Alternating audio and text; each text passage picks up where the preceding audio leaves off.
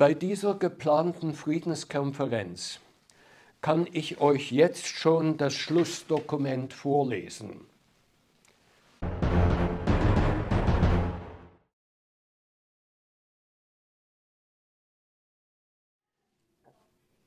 Liebe Zuschauerinnen und Zuschauer, in den letzten Wochen erlebte ich zunächst eine große Freude und danach eine enorme Enttäuschung.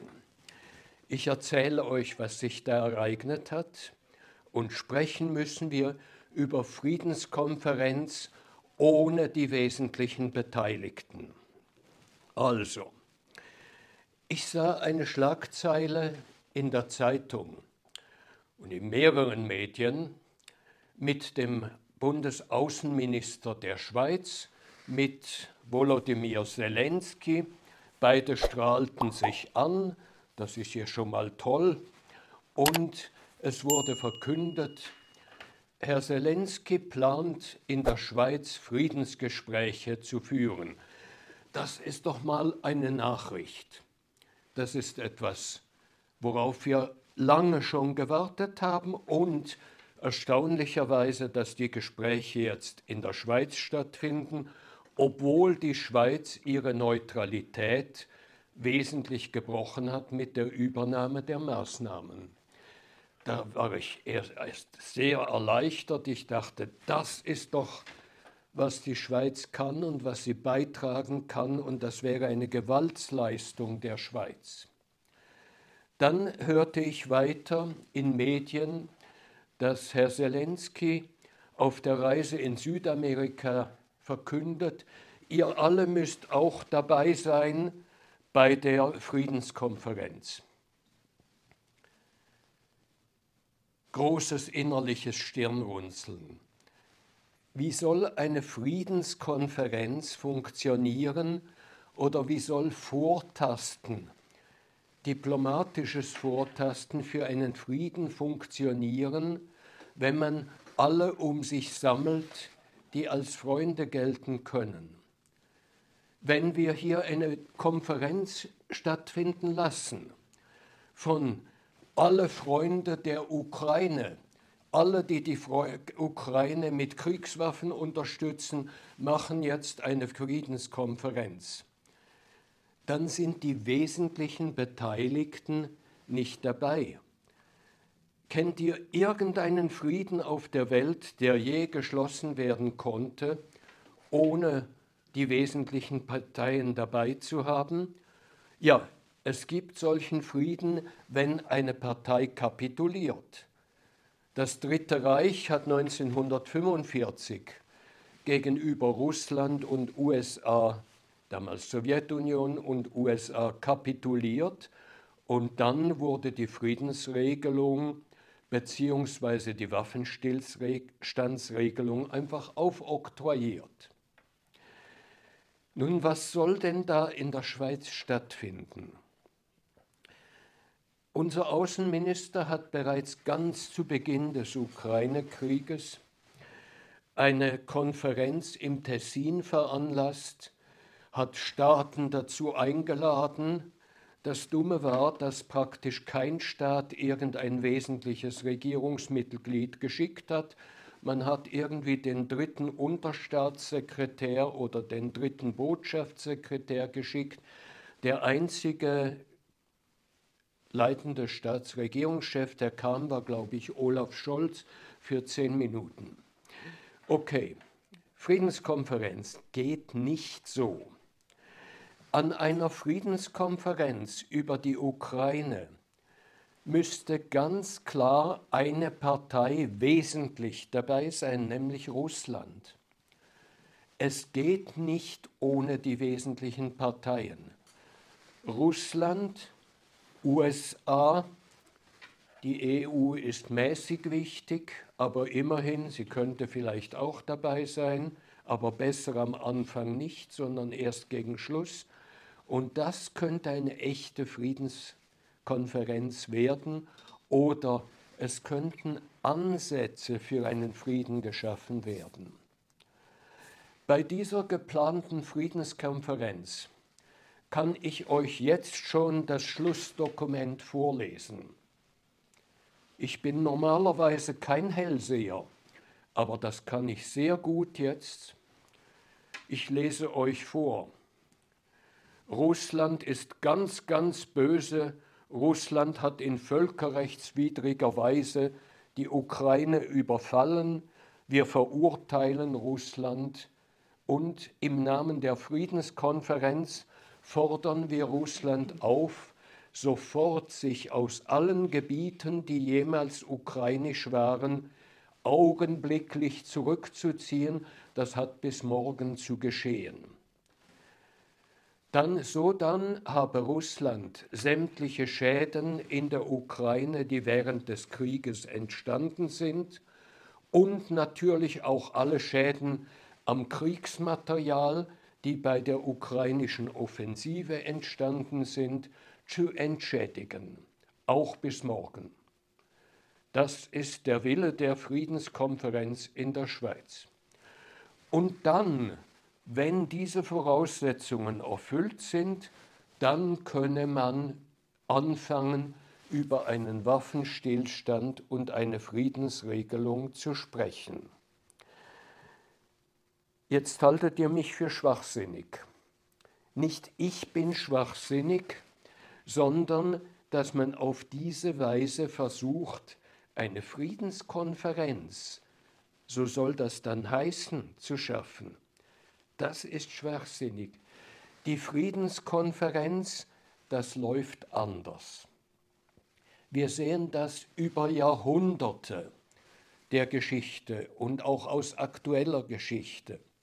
Wie funktioniert Friedensschaffung auch unter Mitwirkung der Schweiz, als sie noch ein neutraler Staat war. Hier hat die Schweiz, ohne das zu diesem Zeitpunkt zu publizieren, auf diplomatischen Wegen Kontakte gehabt zu beiden Kriegsparteien. Man hat versucht auszuloten, wo allenfalls die Möglichkeiten für einen Waffenstillstand bestehen würden. Das haben auch andere Staaten gemacht. Auf diplomatischem Wege versucht man vorzutasten. Da gerät normalerweise gar nichts an die Öffentlichkeit. Das höchste der Gefühle, das in einem solchen Zeitpunkt an die Öffentlichkeit kommt, wäre etwa ein Statement, wir versuchen mit beiden Parteien zu reden. Mehr gibt es nicht. Und dann, wenn man Lösungsansätze hat, dann ist es sogar denkbar, beide Parteien oder hier vielleicht alle drei Parteien, es sind ja Ukraine, Russland und USA die wesentlichen Parteien, alle anderen sind Nachzug von, sagen wir, die EU macht, was die, was die USA sagt und so weiter. Also wesentlich für einen Waffenstillstand oder Friedensschluss sind Russland und Ukraine.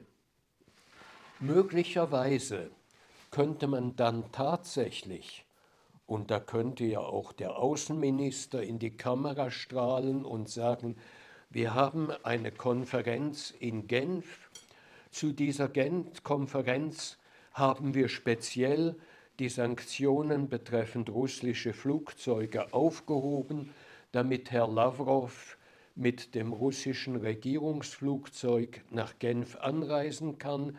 Ebenfalls reist an der amerikanische Außenminister und der ukrainische Präsident oder sein Außenminister. Inhaltlich, inhaltlich würde wahrscheinlich in einem solchen Zeitpunkt auch noch nichts gesagt. Nur, dass das Ziel Waffenstillstand und schließlich dann auch möglichst Frieden wäre. Sonst würden wir wahrscheinlich in diesem Zeitpunkt bei einer realistischen Friedensverhandlung nichts hören. Aber eine Begrüßung der Beteiligten, Diese kommen in den Konferenzsaal, keine Presse zugelassen und dann hört man ein bis zwei Wochen gar nichts. Wenn es gut geht, geht die Konferenz immer weiter, wird nicht nach einer Stunde schon abgebrochen. Und vielleicht gibt es irgendwann ein Schlussstatement.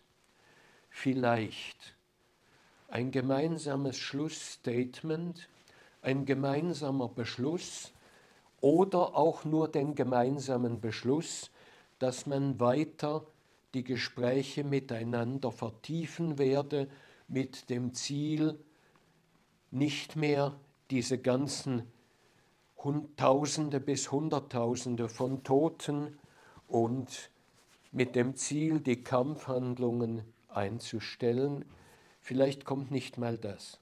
Aber ein großer Fortschritt wäre bereits, wenn nach einer solchen Konferenz käme, wir reden weiter, die, die, Delegierten ziehen sich zurück, um mit der Regierung das Nähere zu besprechen und wir werden uns in zwei Wochen oder in einem Monat wieder treffen.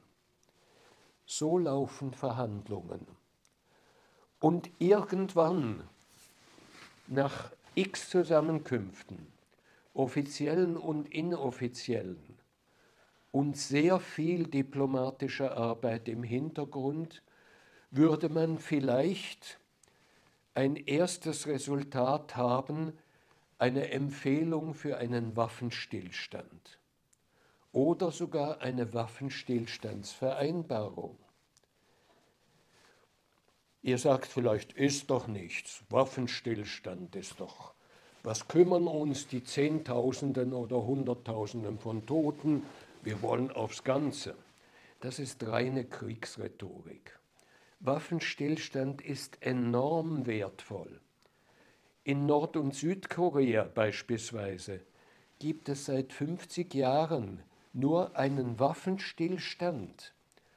Und der hat bis jetzt gehalten. Hin und wieder kommen Drohgebärden und natürlich Aufrüstung gegenseitig läuft auch weiter, aber der Waffenstillstand hält weitestgehend. Mir sind keine wirklichen Überschreitungen präsent. Aber der Waffenstillstand ist enorm wichtig. In anderen Kriegen auch. Wenn man einen Waffenstillstand hat, dann ist das Wesentliche für die Bevölkerung schon geleistet.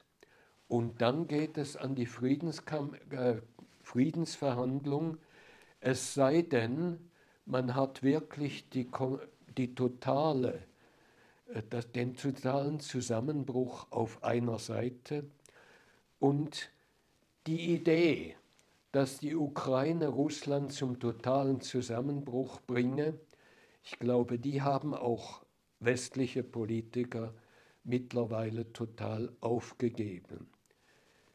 Die große Offensive, hundertmal angekündigt, mit hundertmal Statements in der Presse, dass der große Durchbruch jetzt gelungen sei, hat sich als warme Luft erwiesen.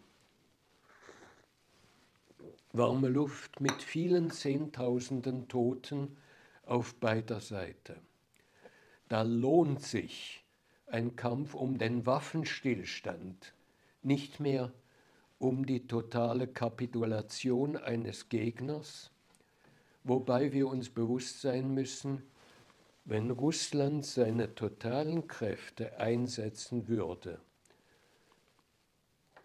dann hätten wir vielleicht einen Weltkrieg, vielleicht aber auch eine totale äh, Kapitulation der Ukraine, ich verstehe nicht allzu viel davon. Ich will mich da nicht näher darüber auslassen.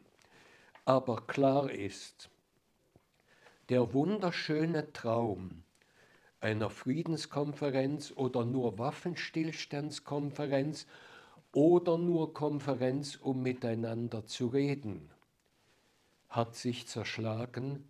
Wenn schon, wird es wieder eine wichtigtuerische Show, Vereinigung der Freunde der Ukraine, Vereinigung der Kriegslieferanten der Ukraine, erklärt Folgendes. Und dann kommt etwas völlig Unrealistisches.